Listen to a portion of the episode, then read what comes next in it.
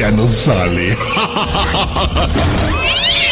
Porque será una noche espeluznante, terrorífica. Aradia Radio. Seguimos en línea. La oscuridad. La oscuridad oculta algo. Es una especie de sonidos Aradia Radio. Seguimos en línea. que nadie puede entender.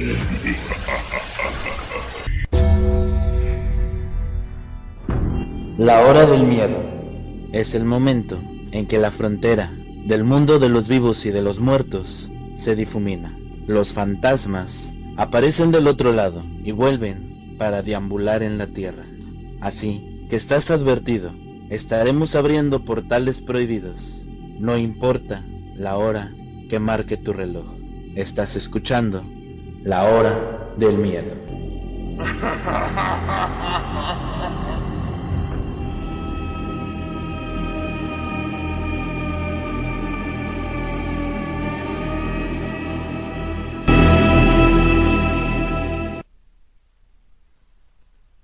Muy buenas noches a todos los que nos escuchan.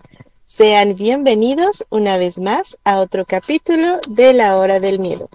En locución me presento, yo soy Luna Blackstone, transmitiendo completamente en vivo a través de Aradia Radio, su radio paranormal. Antes de comenzar, quiero pedirles, como cada martes, que nos ayuden a compartir el programa para poder llegar a más personas y recordarles a todos los que nos escuchan que si estos temas de misterio y paranormales son de su agrado y quieren saber aún más de nosotros, nos pueden encontrar en redes sociales, en Facebook como el Portal del Fénix, en YouTube como La Hora del Miedo o en WhatsApp en el chat de Criaturas Nocturnas. Y recordarles también que si tienen una historia que compartir, nos la pueden hacer llegar a través de la página de Facebook La Hora del Miedo. Y bien, como cada martes, nos acompaña el maestro e historiador Rob Gray, quien cada semana nos envuelve con una interesante historia. Y hoy no es la excepción. Maestro, buenas noches, bienvenido, ¿cómo se encuentra? Muy bien, muchas gracias Lunita, muy buenas noches a todos los radioescuchas que están con nosotros, esperando que este tema les guste, donde sea que se encuentren. Así es, y les recordamos que el programa es patrocinado por la Hermandad K y está bajo la producción de Mauricio Mendoza. Todos alguna vez hemos visto películas de terror y de misterio, y pensamos que solamente se trata de pura fantasía. Sin embargo, algunas de estas películas están basadas en hechos o en locaciones reales, tales como las de la historia que nos va a contar esta noche el maestro Ro. Dicho esto, vamos a comenzar con la historia titulada Cementerio de Mascotas. Adelante, maestro. Muchas gracias Lunita. Pues así como lo dijo la maestra Luna, hay muchas cosas que están sacadas no solamente de la ficción, sino de la realidad. En el año de 1983, el ahora considerado maestro del horror Stephen King sacó una nueva novela llamada Cementerio de Mascotas, que encontró su adaptación filmográfica en el año 1989. Pero como sabemos, este famoso escritor, no todos sus monstruos y fantasmas salen de su imaginación, sino de sus propias vivencias, y algunas más de otros lugares y esta obra así lo demuestra. Este contiene historias de dos lugares diferentes, bastante diferentes unos con el otro, pero que la única diferencia solamente es la distancia, ya que las experiencias en estos casos superan un poco la ficción. La historia original no se conoce de cómo era la trama ni el título, ya que ésta se basó en un tema bastante diferente a lo que terminó en realidad ya que Stephen King había escuchado la historia de un objeto maldito llamado la pata de mono. Para los que saben qué es, saben que esto no es un juguete. Para los que no saben qué es, les contaré un poco sobre este objeto. La pata de mono es un objeto que, como lo dice su nombre, es una pata disecada de un mono y está hechizada para poder conceder cinco deseos a tres personas diferentes antes de que solita prenda fuego y desaparezca para siempre. Esta fue adquirida por un fakir por primera vez y esta pata cumple los deseos de una manera muy macabra. Un ejemplo es el tercer deseo de su primer portador, que le trajo la muerte y nadie sabe qué sucedió con los otros dos deseos. El segundo portador, que deseaba deshacerse de la pata, lo hizo de una manera bastante horrorífica.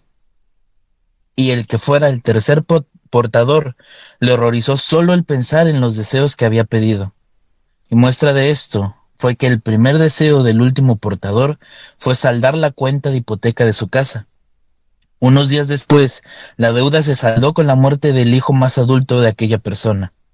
Este quedó atrapado por las máquinas en una fábrica en la que trabajaba.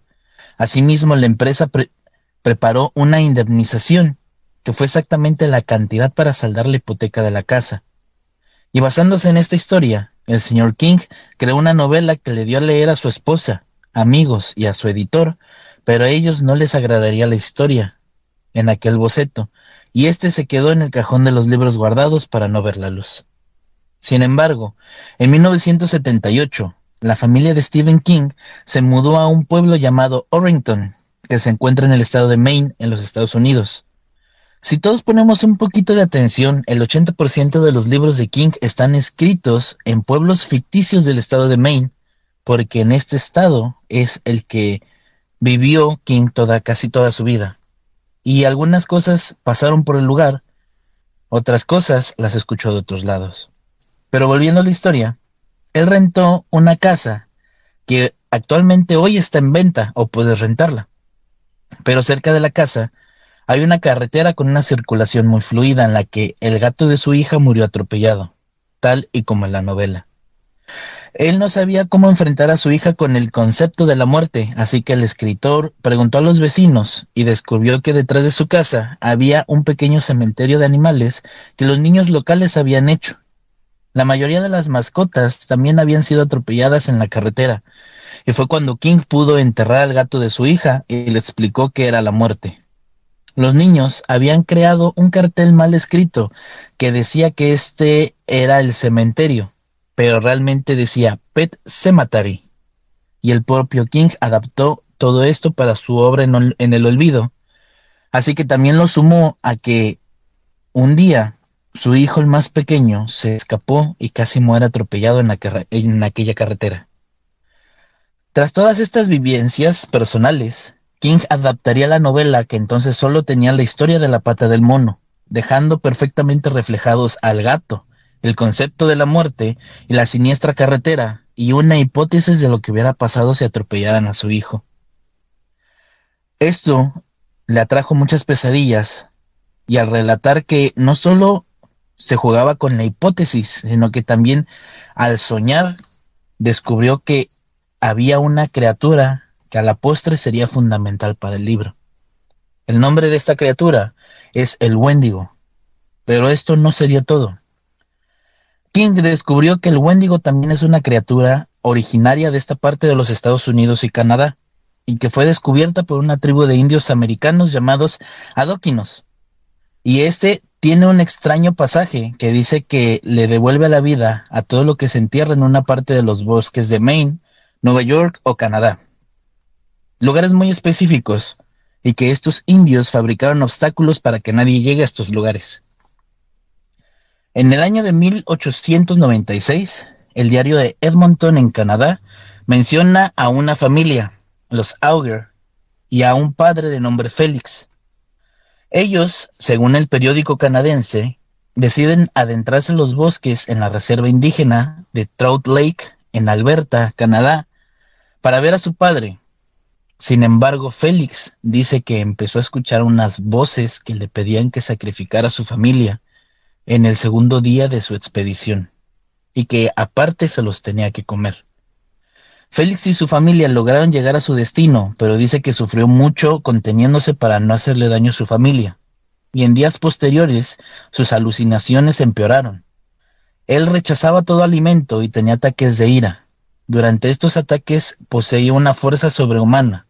Tal es así que Félix en uno de sus arrebatos se deshizo de sus ataduras y atacó a quienes lo rodeaban.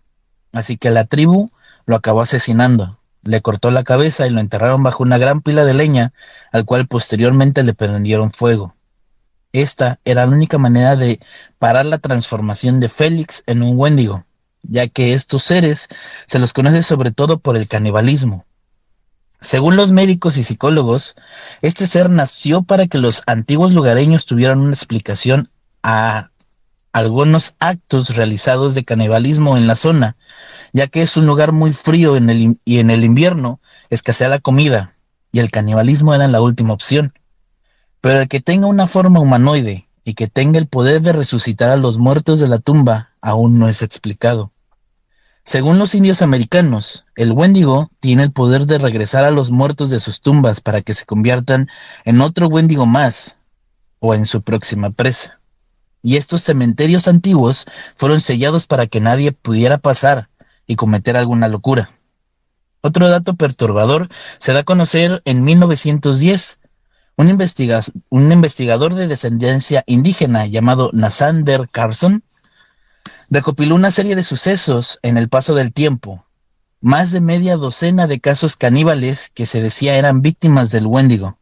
Y el caso más sonado fue el de un cazador llamado Squid Rainer, en el invierno de 1978, que pese a tener alimentos de sobra, prefirió matar a su esposa, a su esposa y a sus cinco hijos y se los comió las creencias dicen que este es otro caso de Wendigo y que él fue mordido en una de sus cacerías.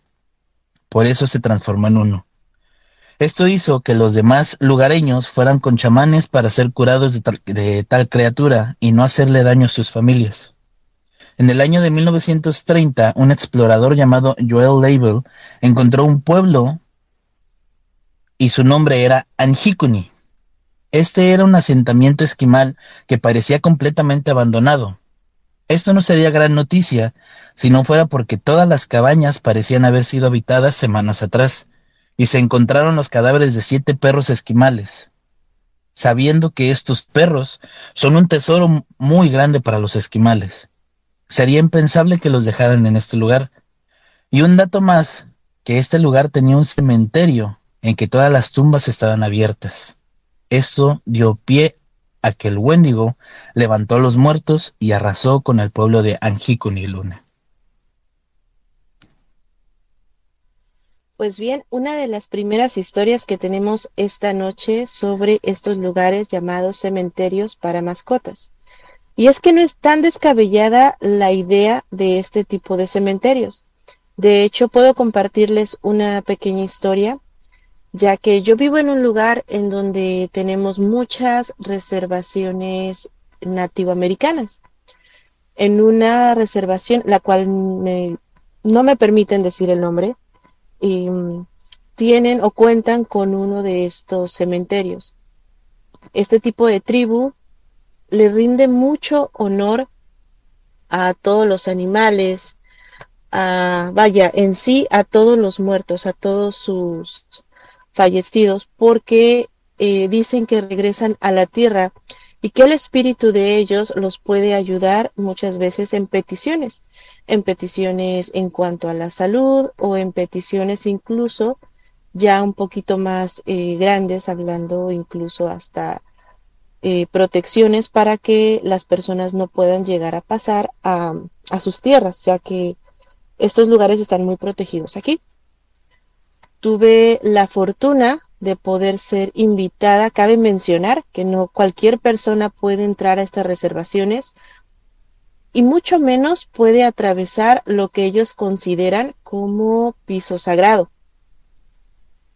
Entonces tengo la fortuna de conocer a unas personas que pertenecen a esta tribu y que nos invitaron a precisamente visitar uno de estos lugares, el cual es un cementerio para mascotas. Si bien recordamos en la película de Stephen King, eh, bueno, digamos que no tiene mucho, tiene mucho de cierto y poco de falso, podríamos decirlo así, ya que sí, hay lugares en este mismo cementerio, claro que está mucho mejor cuidado y pues no se ve tan creepy, por así decirlo, como en la película. Ellos tienen muy protegido el lugar, solamente miembros de la tribu y sobre todo los, los mayores pueden entrar a este lugar. De hecho, está prohibida la entrada de los niños, ya que nos comentan que la energía que se siente exclusivamente en este lugar es muy fuerte, ya que ellos, eh, digamos que mezclan a los ancestros junto con eh, los animales, convirtiéndolos algo así en un tipo de tótem de poder. Ellos tienen muchas ceremonias, los cuales eh, pues utilizan cánticos, utilizan bailes, utilizan eh, saumerios para llamar a los ancestros. Y no solamente a los ancestros, simplemente también para rendirles honor a estos acompañantes, a estas mascotas que los han guiado y cuidado durante pues el resto o un periodo de sus vidas. Uno de estos cánticos se utiliza para llamar a los elementales para que vengan, les rindan honor y cuiden de sus mascotas en este proceso de la muerte. Y de hecho, podemos comentarles que tenemos un, una parte de este cántico y lo traemos en exclusiva para todos ustedes que nos están escuchando. Allá en controles tienen el audio y le voy a pedir por favor que nos compartan el audio en estos momentos. 可知谁能得你的可呀呀呀呀呀呀！可知那谁能得你的可呀呀呀呀呀呀呀呀呀！可知那谁能得你的可呀呀呀呀呀呀呀呀呀！我问你。ڀڳوان ڪاشي متون هاني تيڪو اييو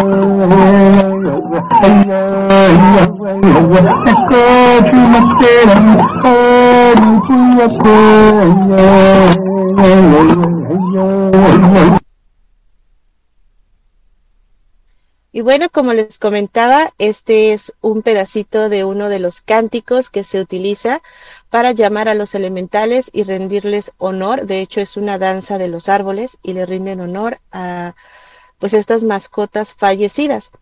Pero este cántico no solamente se utiliza para eso, se utiliza también para en algunas ocasiones despertar el alma o la energía que tienen estos seres para convertirlos en tótems, porque ellos también eh, utilizan la energía de sus seres queridos, en este caso, eh, pues las mascotas, para llevarlos con ellos mismos y convertirlos en algún tipo de amuleto para que los sigan cuidando. Dicho esto, paso nuevamente con el maestro Rob, que tiene más historias que contarnos. Así es, Luna. Como dije anteriormente, esta historia tiene dos lugares interesantes que ver. En primer lugar, nos encontramos en Canadá y en Estados Unidos, donde esta criatura, llamada Wendigo, es la que atormenta a todos los lugareños del lugar, reviviendo a estas criaturas, a estos muertos, para que se convierta en uno de ellos o que en dado caso pudiera volver a cazar. Pero ¿qué es un Wendigo?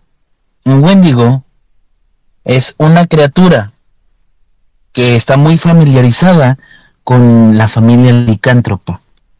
Muchos cuentan que los licántropos o los hombres lobo son parte de los nativos americanos, en los cuales en distintas tribus son venerados como ancianos, y el Wendigo es uno de ellos. Considerado el hermano mayor entre las tribus de los licántropos, el Wendigo come carne humana y por eso es que le llaman que es el rey del canibalismo. Sin embargo, para poderse convertir en un Wendigo, también tienes que principalmente ser un caníbal.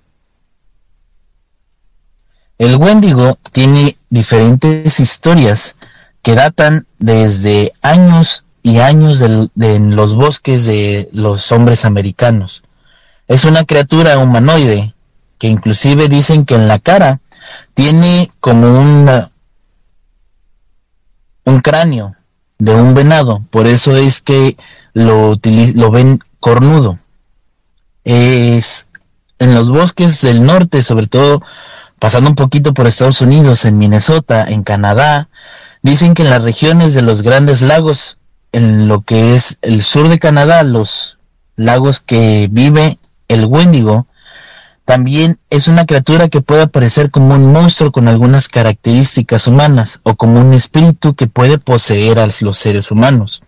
Tal es el caso de aquellos pueblos indígenas que al momento de que uno de ellos, a pesar de tener comida, a pesar de tener este buen lugar para quedarse durante el frío, este se volvía loco y primero empezaba con su familia, mataba a su familia, se las comía, y después iba con los lugareños a seguir su festín.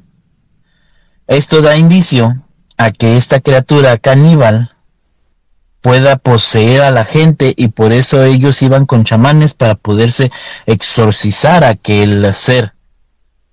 Históricamente se asocia también con una codicia insaciable y los tabús eh, culturales contra tales comportamientos. El Wendigo también es conocido como Witigo en otros lados, el Witico y el Witigo, que eso es más al, al lado de la zona del Pacífico. Cada uno de ellos se traduce aproximadamente como el espíritu maligno que devora a la humanidad. Y esta criatura se vuelve más famosa en los pueblos algóquinos, que están exactamente en la parte de Canadá, Maine y New York. Este se describe también como gigante, muchas veces más grandes que los seres humanos, aunque las descripciones pueden variar un poco, y en todas las culturas es común la opinión del Wendigo, que es un ser malévolo, caníbal y sobrenaturalmente fuerte, asociado con el invierno, el norte, el frío, el hambre y la inanición.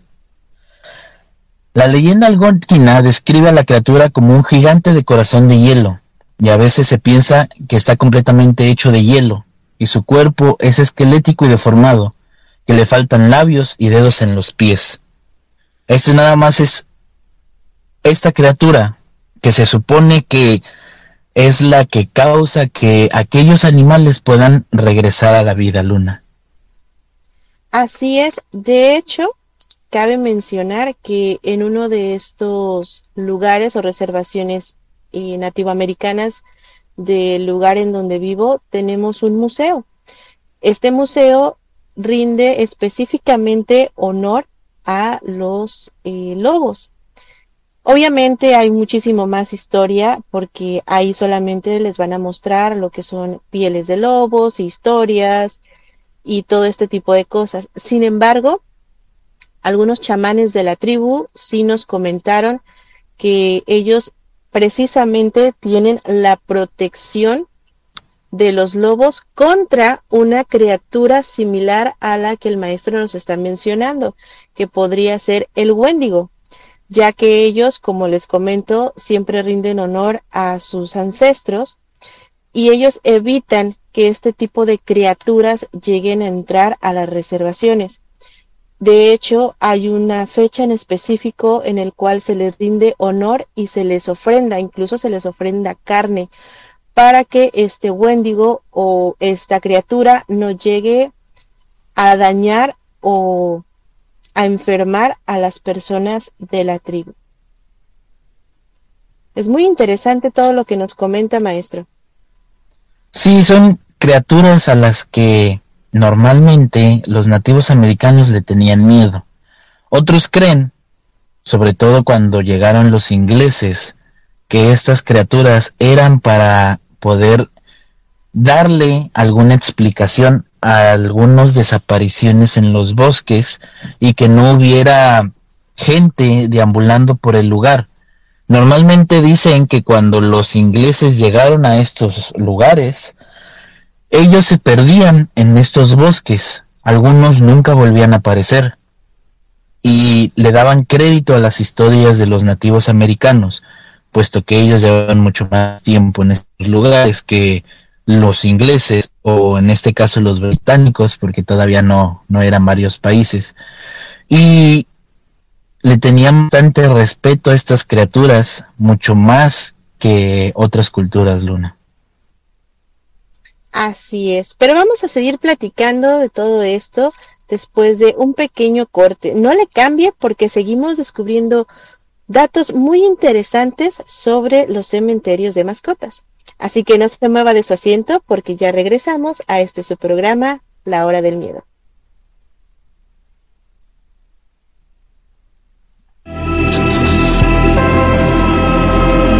En un momento regresa la hora del miedo.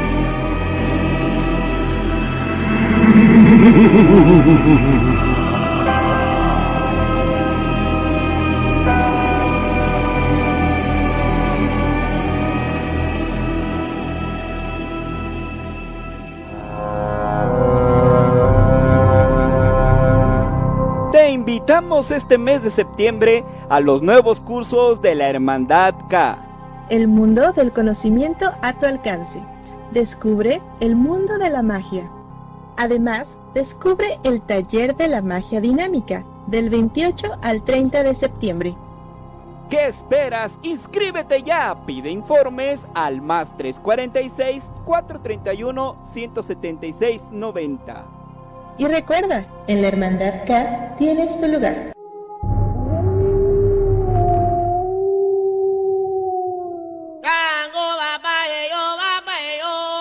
¿Te ha llamado la atención la magia africana? ¿Te gustaría aprender los misterios del palo mayombe? Intégrate al taller Introducción al mundo de las prácticas africanistas, impartido por la maestra Ceci Caminos. Descubre el mundo de las deidades del palo mayombe. ¿Qué esperas? Inscríbete ya.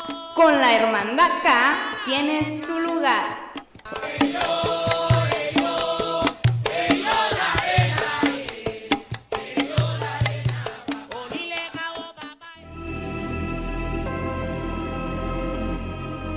Ya regresa la hora del miedo.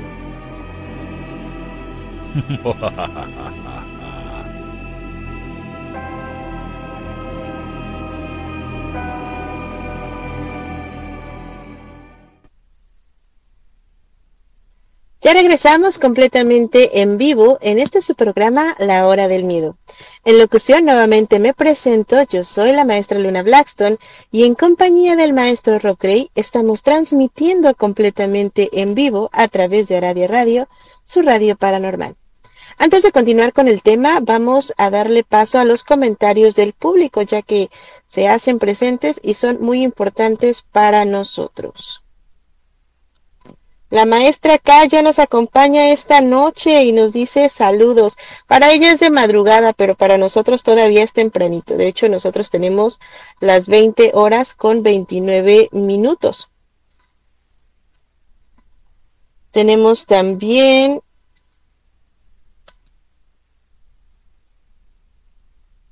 Saludos a Juan Treviño que nos dice que ya también está por aquí. Antonio Ávila nos dice aquí en Durango son las 10 de la noche. Bueno, pues aquí es, es, mucho más temprano. En España es de madrugada. En Argentina también nos escuchan, también es de madrugada. Sandy Suárez ya nos acompaña y nos dice buenas noches, abrazos a todos.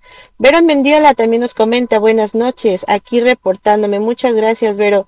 Antonio Ávila nos dice muy buena historia, gracias. Por ahí el maestro Rob nos deja el link para que puedan entrar al canal de YouTube en La Hora del Miedo y se puedan suscribir. También nos deja el link que está directamente para entrar al... Eh, al portal del Fénix, el grupo que tenemos en Facebook, si les gustan estos temas de magia, esoterismo, terror y demás. Y bueno, como estábamos compartiendo en el bloque anterior, estamos hablando sobre los cementerios de mascotas. Y no solamente sobre los cementerios, sino todo lo que se puede realizar ahí y sobre las criaturas que se pueden llegar a presentar. Para continuar con, el, con este tema, seguimos con el maestro Rock. Adelante, maestro. Muchas gracias, Luna. Efectivamente, hemos conocido un poco de la historia de aquellos indios americanos y todas sus costumbres. Sin embargo, hay otro lugar que también tiene mucha similitud a miles de kilómetros de estos lugares. Más comúnmente, en las colinas de Halding, en Inglaterra, hay un bosque que tiene mucho común con su contraparte americana. Ellos también tienen un cementerio de mascotas. Es un lugar dedicado para las mascotas de este pueblo. Pueden encontrar de todo un poco en aquellas lápidas. Perros, gatos, conejos, hámsters, peces e incluso hasta un perico. Todos ellos descansan en este lugar. Este suele ser el mejor lugar para despedirse de tu mejor amigo. Sin embargo, la gente del lugar dice que también puede que no sea la última vez que los veas.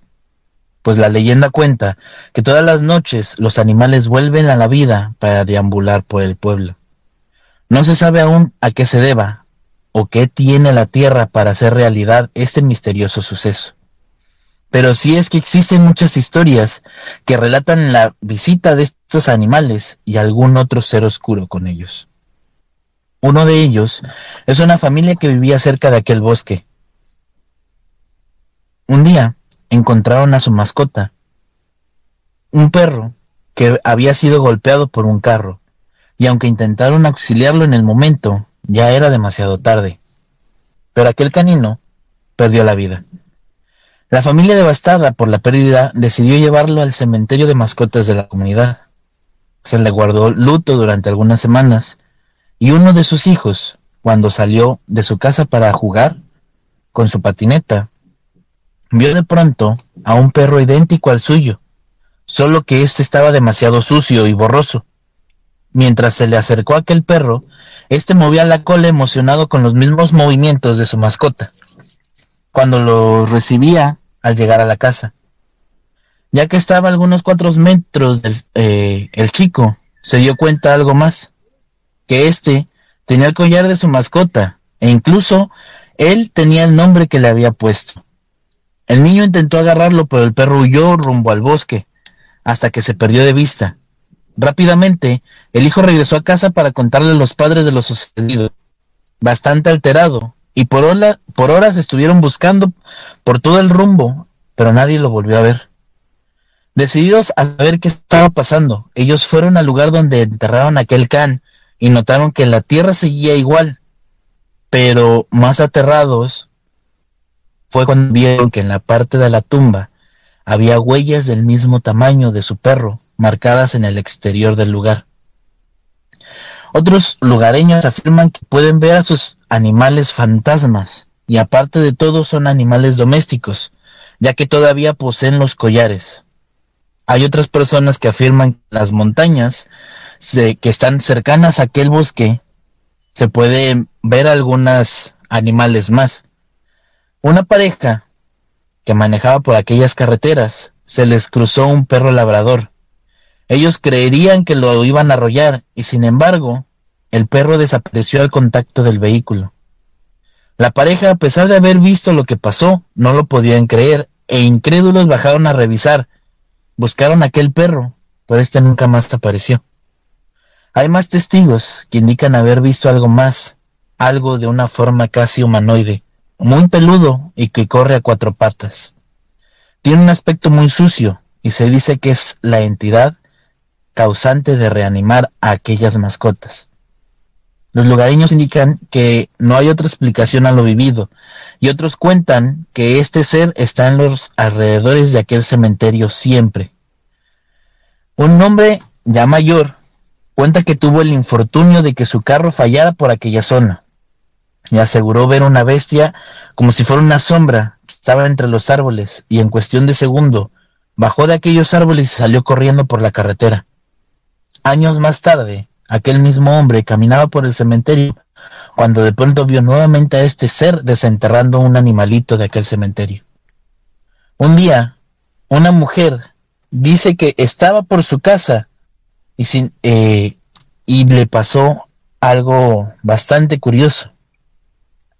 Aquella mujer, de nombre Annelise, dice que era un lunes y regresaba a casa. Ella conducía a gran velocidad a través de una oscura y vacía carretera. De pronto, los faroles de su auto iluminaron los ojos de un pequeño gatito parado a la mitad de la calle. Annelise pisó el freno con fuerza. A pesar del derrape, el pequeño animal se había quedado inmóvil en el mismo lugar. No en vano había arriesgado su vida a frenar tan aparatosamente. Cuando esta mujer era una niña, acostumbraba a rescatar animales de las calles. Perros y gatos eran sus preferidos. Annelies bajó de su auto, convenciéndose a sí misma que el gatito estaba bien.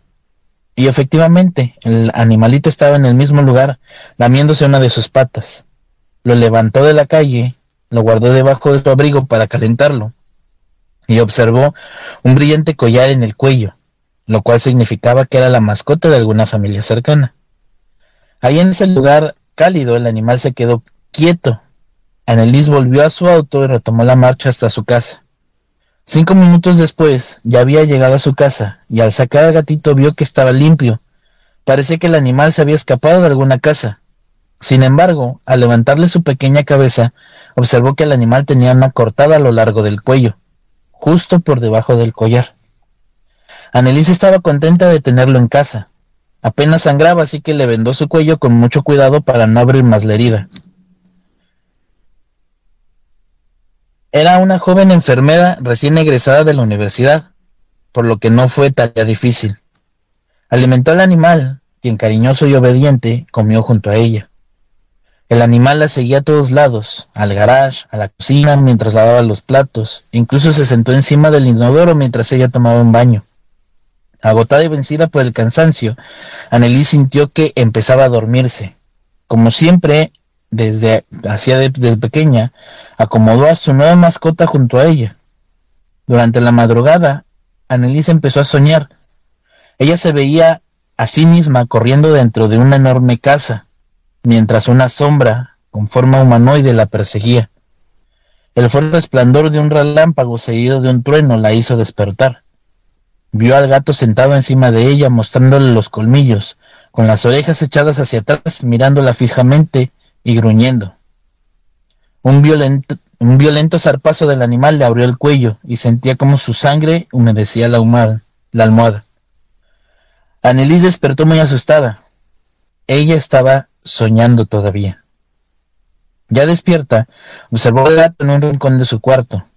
Apenas sentía que el sueño la vencía, pero observó algo más. Ella notó que una sombra humana caminaba alrededor de su cama. Annelise intentó moverse, pero entre más esfuerzo hacía, menos aire sentía que le quedaba. Casi sin respirar, ella empezó a orar. Su mente era la única forma de escapar de aquel ser que la intentaba ahogar. La luz de su lámpara fue tomando nuevamente tono en el cuarto. La sombra se fue haciendo pequeña hasta que se posó sobre el gato. Annelise vio al animal correr y de un salto escapar por la ventana. Aterrada, ella se mantuvo en silencio. Cuando por fin se armó de coraje, logró prender las luces de su cuarto, pero su ventana estaba cerrada. Annelise preguntó qué fue lo que vio saltar por la ventana. Buscó por toda su casa, y el gato ya no estaba. La sorpresa fue aún más grande cuando al día siguiente el noticiero anunciaba que por una, una casa cercana a la suya había sido invadida por alguna criatura. Decían que más bien era como un oso, pero aquel animal había asesinado a toda la familia y los seis integrantes de la familia del único sobreviviente dicen que fue un pequeño gato negro, el cual portaba un collar y una herida debajo del cuello. El animal no fue encontrado, encontraron uno similar que fue adoptado como cuerpo de la policía. Sin embargo, lo tienen en vigilancia para saber si este animal es el que aquellas historias decían, Luna. Muy interesante la historia que nos comparte esta noche el maestro Rob. Cabe mencionar que tiene un poquito de similitud con aquella película llamada Cementerio de Mascotas, ya que se cuentan que pues enterraban a las, a las mascotas en este cementerio y regresaban a la vida, pero siendo completamente distintas a lo que ellos eran. Se cuenta que pues las mascotas eran cariñosas antes de su muerte y al momento de regresar ya se ponían todas agresivas. Ahora bien, tengo la duda, no sé si el maestro nos la pueda responder, al momento de que estas criaturas, si este sería el caso de que regresaran a la vida, ¿qué tipo? Porque sabemos que pues obviamente el alma de estas, de estas mascotas ya no estaría con ellos, pero ¿qué tipo de entidad pudiera ser que se les pegara o se les metiera, maestro? Según las leyendas de los antiguos eh, indios americanos, dicen que el Wendigo puede poseer a aquellos seres que realmente son un envase para que él pueda vivir dentro de aquellos seres. Por eso encontraron los lugares específicos donde no tienes que enterrar absolutamente nada. Son claros que normalmente no tienen nada de vegetación en medio de bosques con unos árboles enormes. Y estos puntos realmente Actualmente a la fecha nadie puede pasar aquellas barricadas que crearon estos nativos precisamente para que nadie pudiera cometer una locura. Porque imaginemos que hay alguna fuerza sobrenatural que trae a la vida a cualquier animal u persona que haya muerto recientemente Muchas veces por el dolor podemos cometer una locura de querer ir a, enterrar a la gente allá.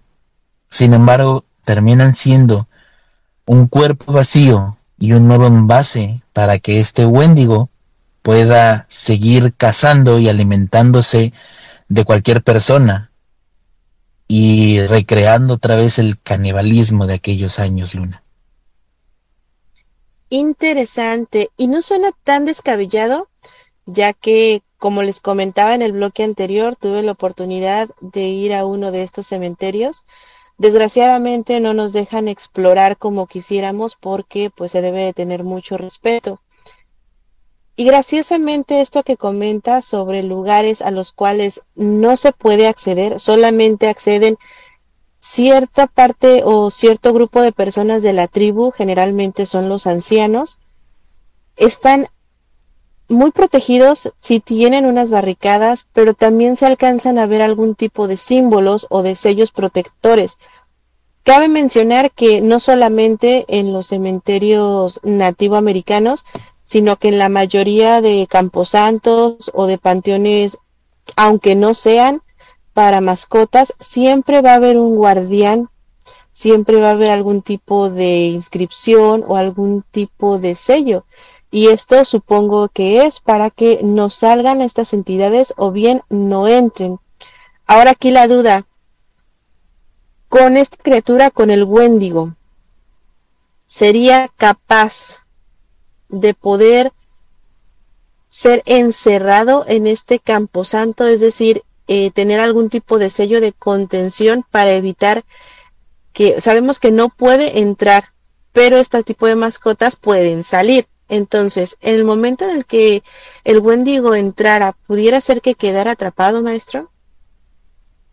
No existe algún registro, ya que los Anjikuni, aquellos indios, no pueden corroborar qué podías hacer contra aquel Wendigo. Hay algunos otros pueblos indígenas de estas mismas regiones que lo adoran como un dios, ya que como te dije es considerado también como un licántropo. Digamos que es una versión escalofriante de un hombre lobo luna.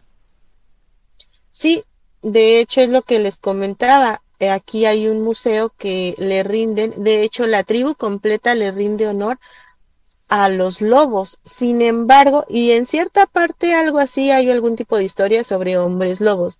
Sin embargo, también se cuenta la historia de una criatura que quiero imaginar yo, que es el Wendigo, tiene una inscripción ahí que honestamente no puedo pronunciar porque no hablo la lengua nativa y no quisiera decirlo mal, pero tienen ahí una criatura la cual se representa como algo similar a un hombre lobo, más sin embargo no pertenece o no es parte de estos licántropos porque ellos los utilizan para proteger la tierra. ¿Podría esto relacionarse? Me refiero a que serían eh, los licántropos o los lobos en cuanto a animales de poder, guardianes para evitar que pase este Wendigo. Tendrían que tener algún tipo de hechizos porque según otros otros nativos americanos, ya sabemos que eh, los nativos americanos se manifestaban entre tribus pequeñas, así que una misma región puede tener hasta 20 tipos de nativos americanos, ¿verdad? Otros dicen que es una criatura que es bastante gigantesca, a una criatura que alguna vez fue humano pero se transformó en esta criatura mediante el uso de la magia. Todas las descripciones de la criatura varían ligeramente. Generalmente se dice que el Wendigo tiene ojos brillantes, comillos largos, garras temibles, una lengua demasiado larga. Algunos se los describen que tiene la piel amarillenta, otros lo describen que están llenos de pelo. Pero hay algo que todos se ponen bastante de acuerdo las habilidades y los poderes de aquel ser, incluido el sigilo para poder cazar, ya que es un cazador casi perfecto.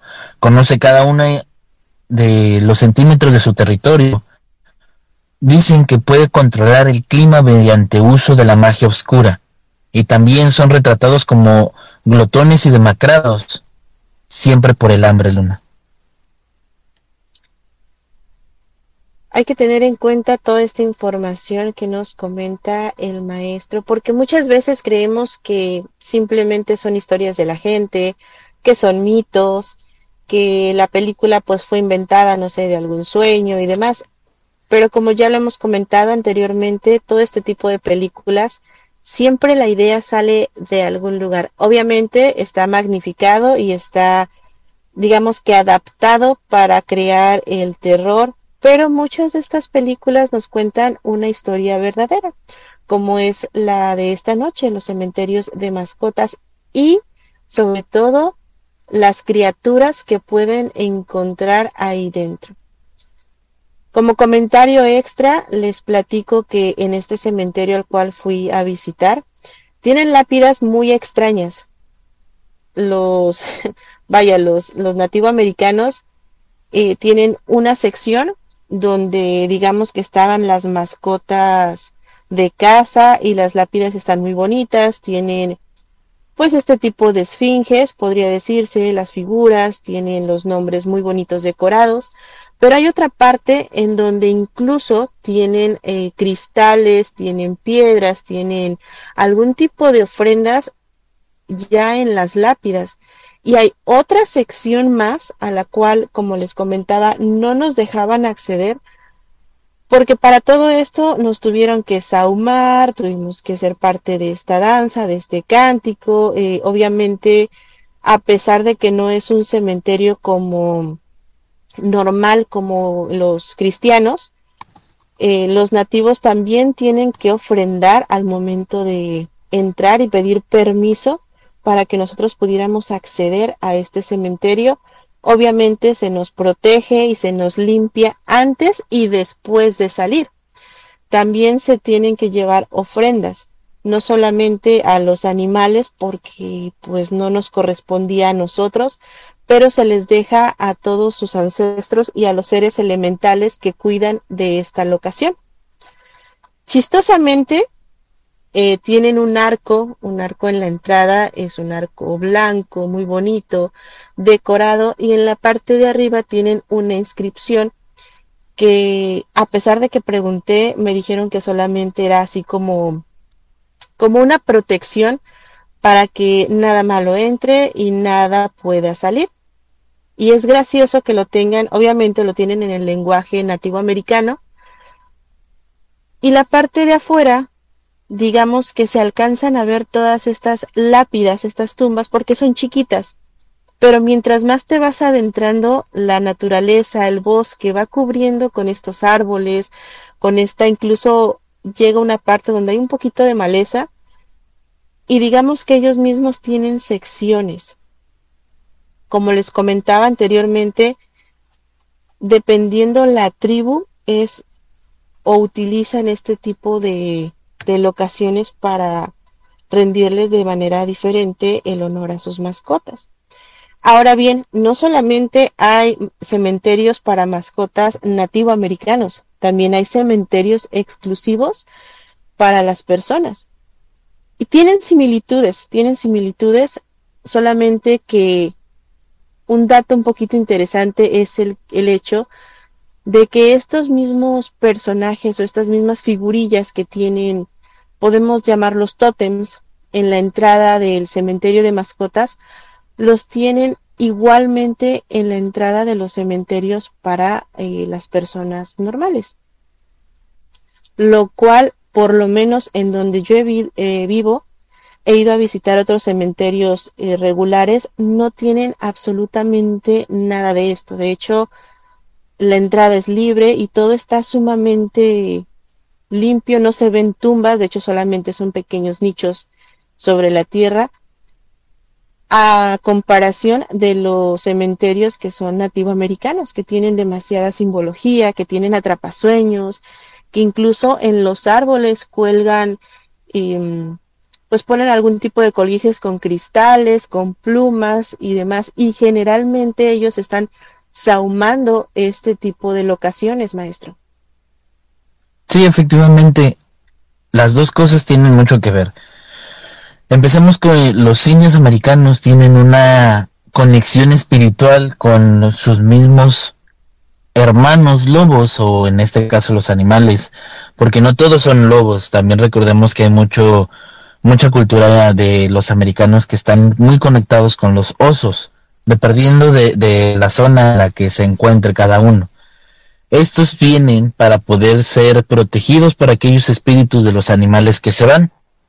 Estos animales como digo, normalmente son animales de ataque, lobos u osos, que es lo que normalmente se encuentra en esta zona.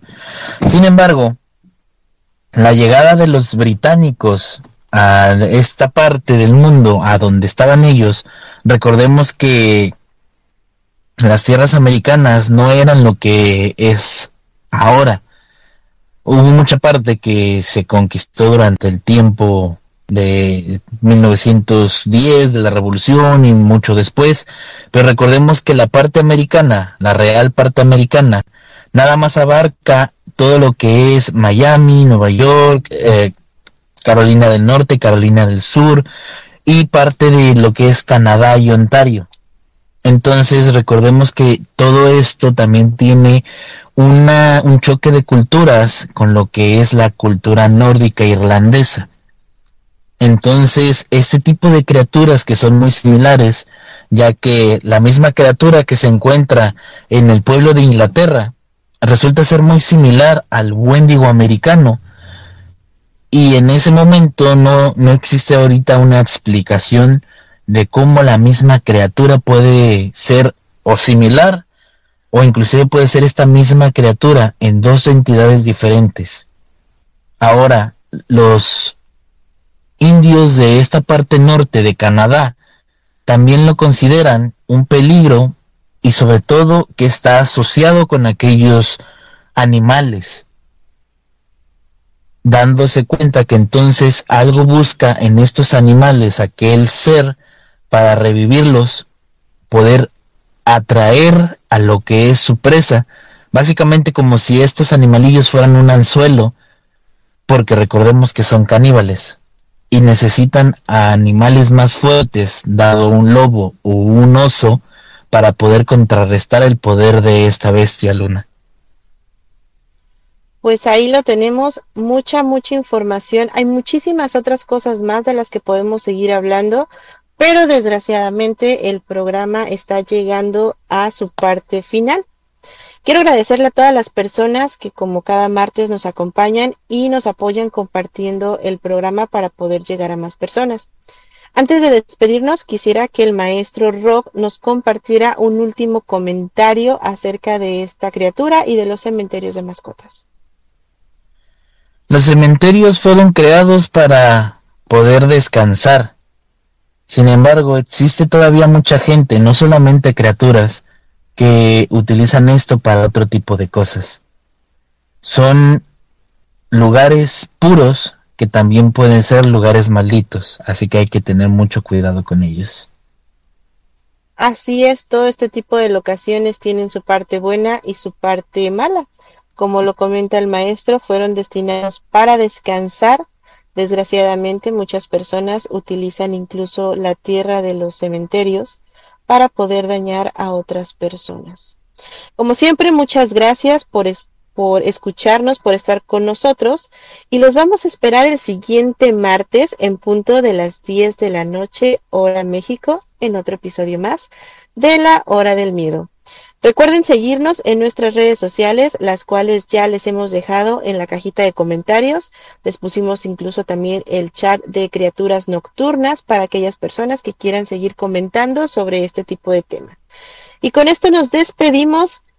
Nos vemos la siguiente semana. En locución estuvo con ustedes la maestra Luna Blackstone junto al maestro e historiador Rob Gray.